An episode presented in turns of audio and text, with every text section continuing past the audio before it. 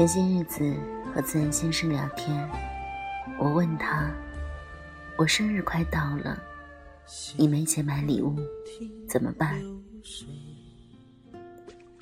自然先生说：“没事，我少吃点，一天吃一顿，就可以给你买礼物了。”我叹口气道：“那也不够啊，不吃行不行？”自然先生委屈地说：“好，那就不吃，就这么愉快的决定了。”于是我就想到了荷西和三毛的对话。其实女生想嫁的，并不一定要是什么有钱人，也不需要他多优秀。如果他愿意把自己拥有的都给你，就值得托付终身。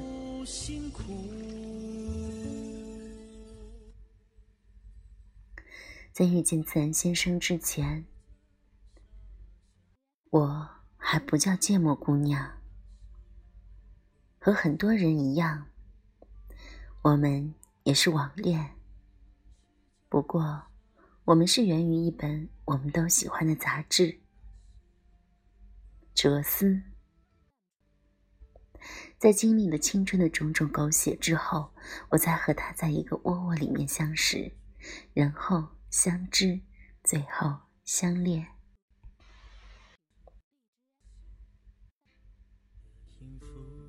虽然我们默认为是互相喜欢对方的，但我总跟别人说，自然先生是追了我大半个中国才追到手的，真的。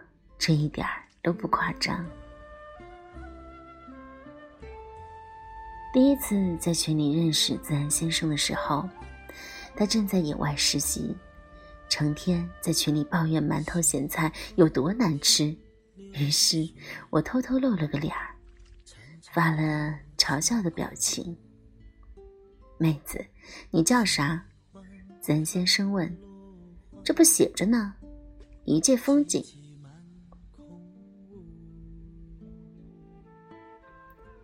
可能是天生腼腆，一和异性说话就紧张的习惯，我竟不知道该说什么。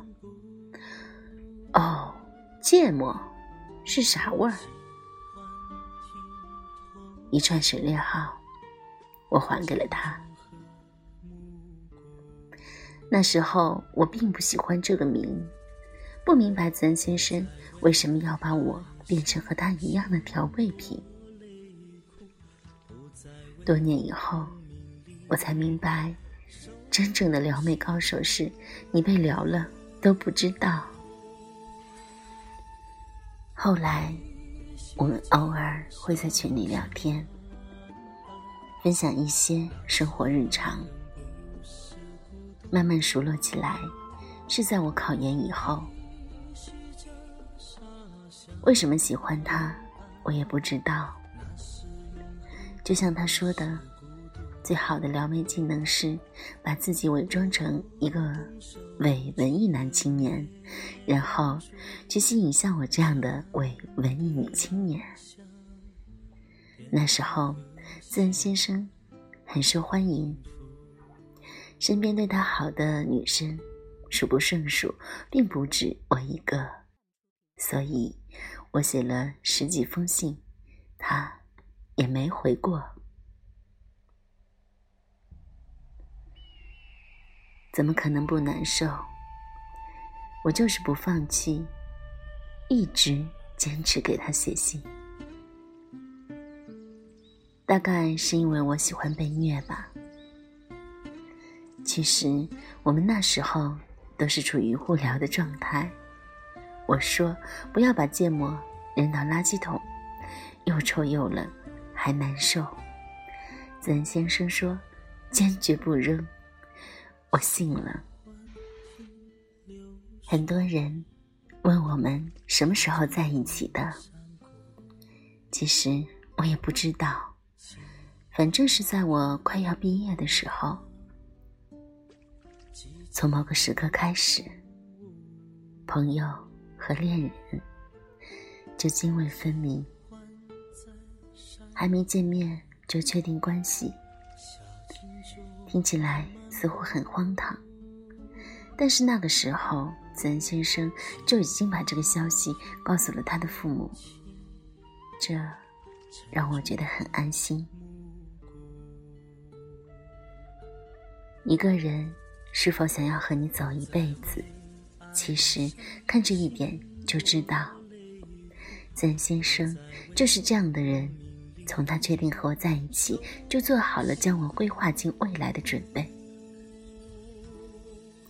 第一次和自然先生见面，是我去见他。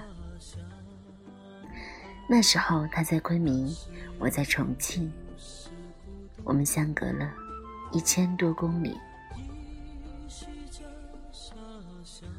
我在火车上待了一天一夜，感受着火车穿过一条条隧道。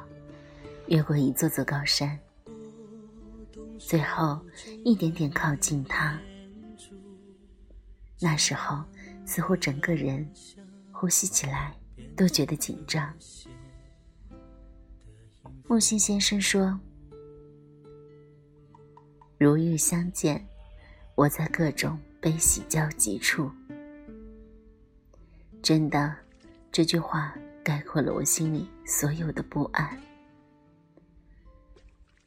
是在早上六点抵达的昆明。自然先生说，会坐最早的一班公车来接我。我看着时间，然后在站台那里一直盯着从八三路公交车上下来的人。很不幸的是，在我紧张了一个多小时以后，还是没能等来自然先生。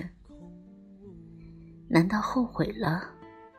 好吧，如果这样，买张票回去吧。我在心里猜测。后来才知道，他定了好几个闹钟，但是都没响。这个说好接我的人，居然睡过头了，不可饶恕。傻姑娘，你怎么罚我都行。这是他醒过来的第一句话。算了，你别动，我坐八三路过来找你。都走到这里了，再多走两步又何妨？到此，我们才终于见了面。我走了九十九步，而他。只出了校门口，只要是对的那个人，谁主动，又有什么所谓呢？因为见面之前有视频过很多次，所以并不觉得陌生。说过什么不记得了，只记得走了很多的路。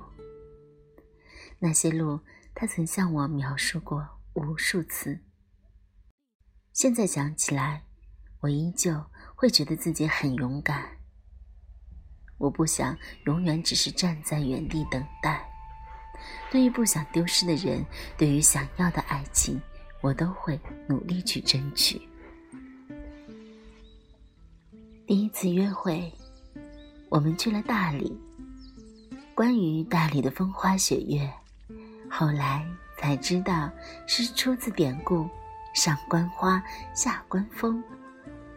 下关风吹上关花，苍山雪，洱海月，洱海月照苍山雪。但是说实话，我哪里顾得上什么风花雪月？我眼里只有身边的人。为什么选择去大理？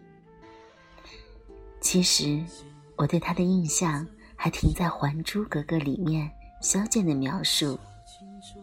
那里家家有花，处处是水，有了苍山洱海的盛名，大理无疑成为了一个约会的好地方。我觉得自己很幸运，把第一次约会留在了那里。是在去了大理以后，我才知道自然先生为什么要把我变成和他一样的调味品的。在书店的时候，他给我写了一首小情诗：“你是我的芥末，我是你的孜然，和你在一起，是人生最美的味道。”原来人生早已暗藏套路，自那以后。我就把微博名改成了“芥末不是调味品”，因为芥末不调味，只会和自然相配啊。其实，自然先生是一个特傻的人。有一天出门，略有小雨，自然先生说：“带一把雨伞就行了吧，既能遮雨又能避阳。”我想着下雨。又嫌麻烦，就没带自己的太阳伞。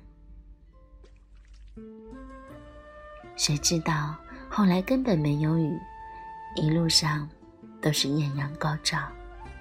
很显然，云南的紫外线把我俩被晒得全身疼，还瞬间黑了一圈。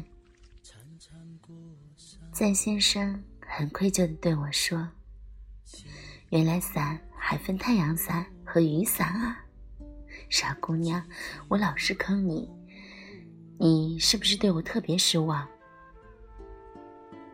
失望吗？其实我有暗喜吧，一起晒伤，一起经历脱皮变白的过程，其实这样被坑一辈子也挺好的。赞先生第一次感动我，是在回城的路上。收拾东西的时候，赞先生说：“给我两百块钱，在回去的路上用。”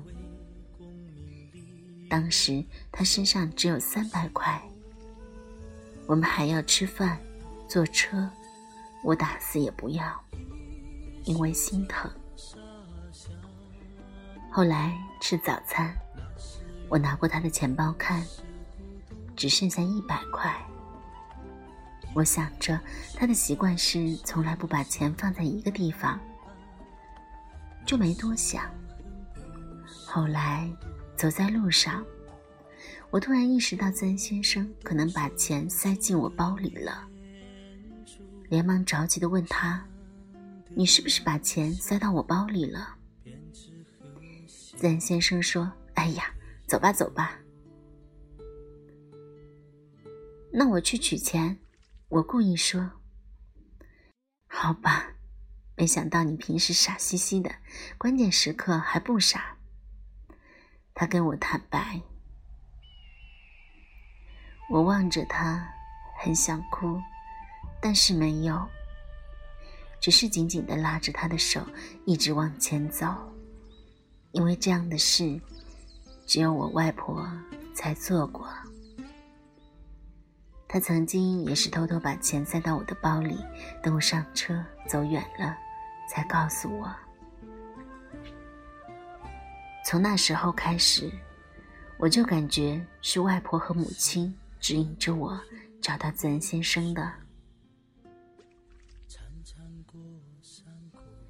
自那次分开，曾先生要准备考研，我在武汉读书，由于太远。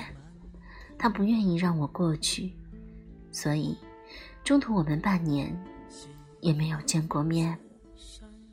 靠手机开始了漫长的异地恋，有吵过、哭过、闹过，但是任何的委屈都比不上我还在来的重要。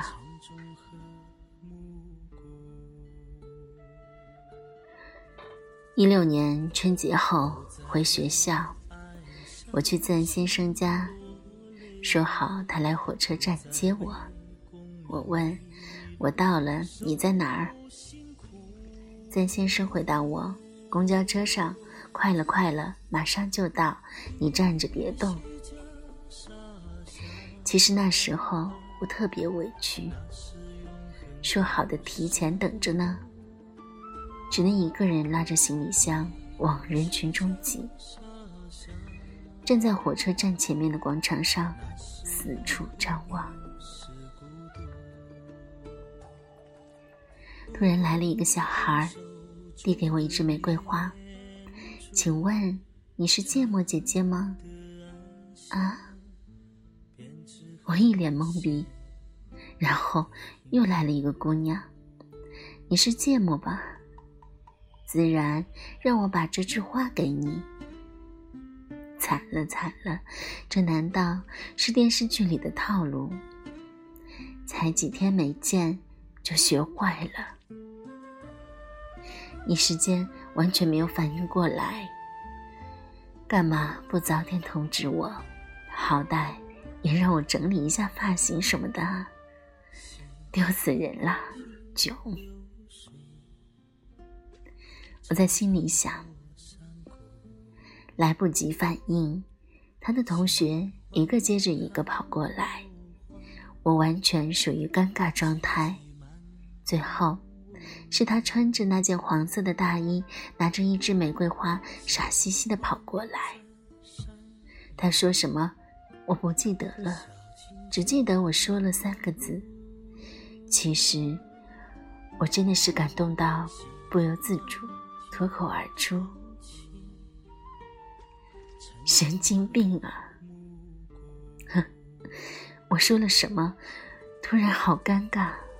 然后，他紧紧的抱着我。后来我问他：“你怎么抱我？抱得那么紧？”他说：“怕我二再乱说话，让他丢人。”是这样吗？但那个拥抱让我很安心。只有我才知道那意味着什么。从那以后，他老是用这件事来说我。你老是说我不浪漫，这好不容易浪漫一次，你还说我神经病。哎呀，在我们那里，神经病就是我爱你的意思。我边说边笑，我才不信。咱先生像个小孩，撅着嘴。要不你再送一次，我保证换三个字，好不好？我望着他傻笑。哪儿还敢有下次呀？那你摔我一下好不好？不好，摔了疼。我不怕疼。赞先生从来不哭，在我印象中。他只哭了三次，两次是因为我。第一次是在他家的时候，我说我想回家，他落泪了，说：“傻姑娘，这就是你的家。”第二次是我生气，自己在这边哭得死去活来，我还跟他说着气话，说我想死。然后不到一秒钟，他就打过来电话，声音里明显感受到他快哭了。媳妇儿，你说啥话呢？我们说好要一起做好多事呢，这辈子还要慢慢走呢，你不能扔下我。我笑了，我说，我再也不说傻话了。我把我和自然先生的日常画成了漫画，生日的时候送给了他。其实我们在一起一直都是脾气磨合的过程。他脾气不好，我就骂他；我还乱想，他就骂我。然后我们一起改正。慢慢的，自然先生变得没有以前那么固执。我也变得没有以前那么敏感。他从不会做饭，到做饭洗碗全包，我有种说不出来的幸福。我对自然先生说：“以后家务活还是要一起分担比较好。”你就干会碰水的活，比如做饭、洗碗、拖地、洗衣服。三先生疑惑地问我：“那你干嘛呢？”我可以收拾桌子、衣柜什么的，好多活呢。我答道。他说：“好嘛，你笨，你负责懒。”下雪了，我们走在雪地里。曾先生望着我笑，好像突然之间我们就白了头。可能有些人你早已经和他相遇，但是那时我们并没有预料到还会有后来的故事。其实我一直在想，如果当初我没有失恋，没有考研去武汉，没有那么奋不顾身的去找他，我们。还会不会遇见？可能生命中的种种遇见，哪怕有一秒不一样，都会有不同的结局。遇见了，哪怕是某个选择不一样，也会就此分道扬镳。很多时候，如果我们不那么小孩子脾气，可能风雨就过去了。那些用尽半生运气才好不容易遇见的人，为什么要轻言放弃？彼此理解和包容，可能在不经意之间，你就和他白了头。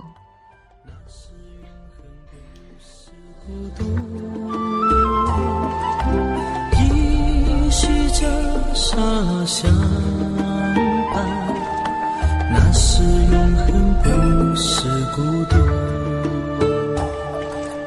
拨动手中的念珠，唱得安详，编织和谐。